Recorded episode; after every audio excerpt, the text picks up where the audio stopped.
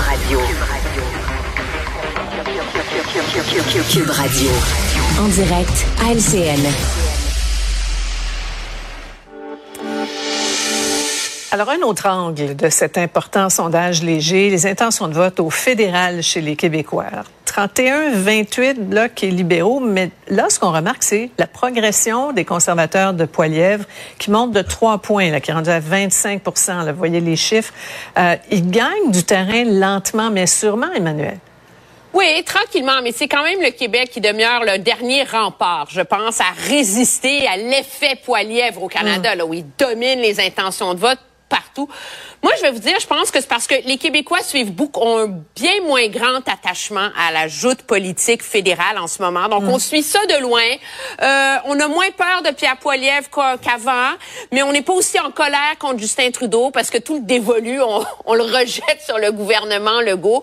Donc, c'est, moi, je pense qu'il va falloir être beaucoup plus proche de l'élection mm. fédérale pour mm. commencer à vraiment voir des mouvements révélateurs dans les intentions de vote.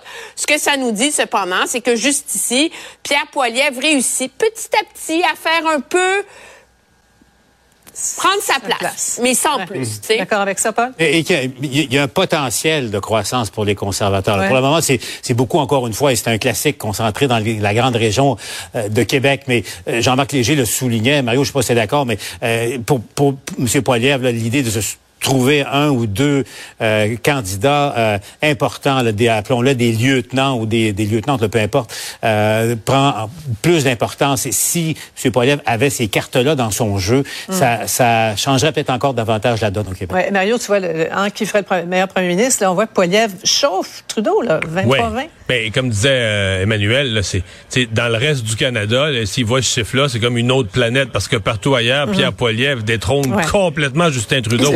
Donc c'est vraiment seulement le Québec où il demeure un attachement à Justin Trudeau. Il faut dire, c'est sa c'est sa province d'origine, c'est d'ici dont il est originaire, mais c'est seulement au Québec où il reste encore une base d'appui à Justin Trudeau qu'il maintient encore premier sur une question comme celle-là. Je suis tout à fait d'accord avec M. Poilievre.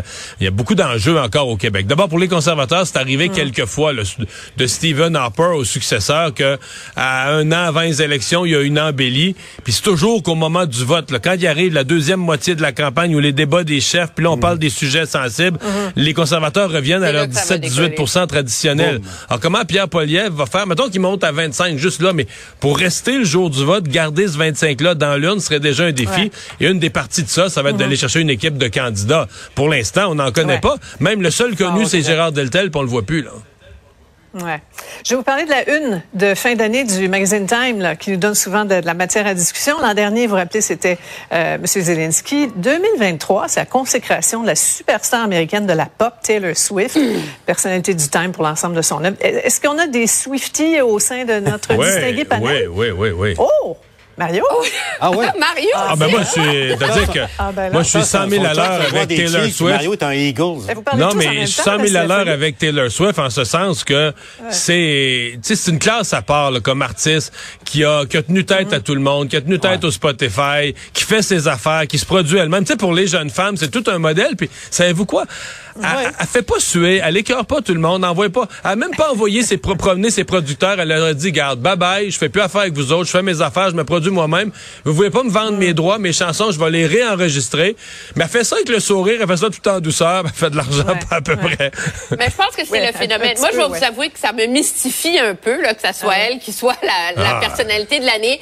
Mais pour toutes hein. les petites filles, les, ma fille Clara, son amie Cléo, qui eux voient en elle l'icône d'une femme forte, mhm. d'une femme brillante, d'une mhm. femme ambitieuse qui est en contrôle de son industrie. Mais ça, je pense qu'il y a un message de modernité important là-dedans. Et en plus, elle a eu euh, à elle seule une impulsion qui est tangible dans la croissance économique des États-Unis. Oui, Taylor Swift, c'est cinq, plus de 5 milliards à elle seule, plus de 5 milliards de plus dans, dans l'économie en billets, euh, j'allais dire en disques, ça n'existe plus, mais euh, enfin ceux qui payent encore pour de, de la musique. Bref, voilà, quand même, le monde est en change. Hein. Ça, c'est Bob Dylan qui chantait ça. Ah oui, quand même, hein, il connaît ses références. Sa tournée, là, actuellement, ça va être la première à rapporter plus d'un milliard de dollars. Alors, je confirme, nous avons trois Swifties au sein de notre panel.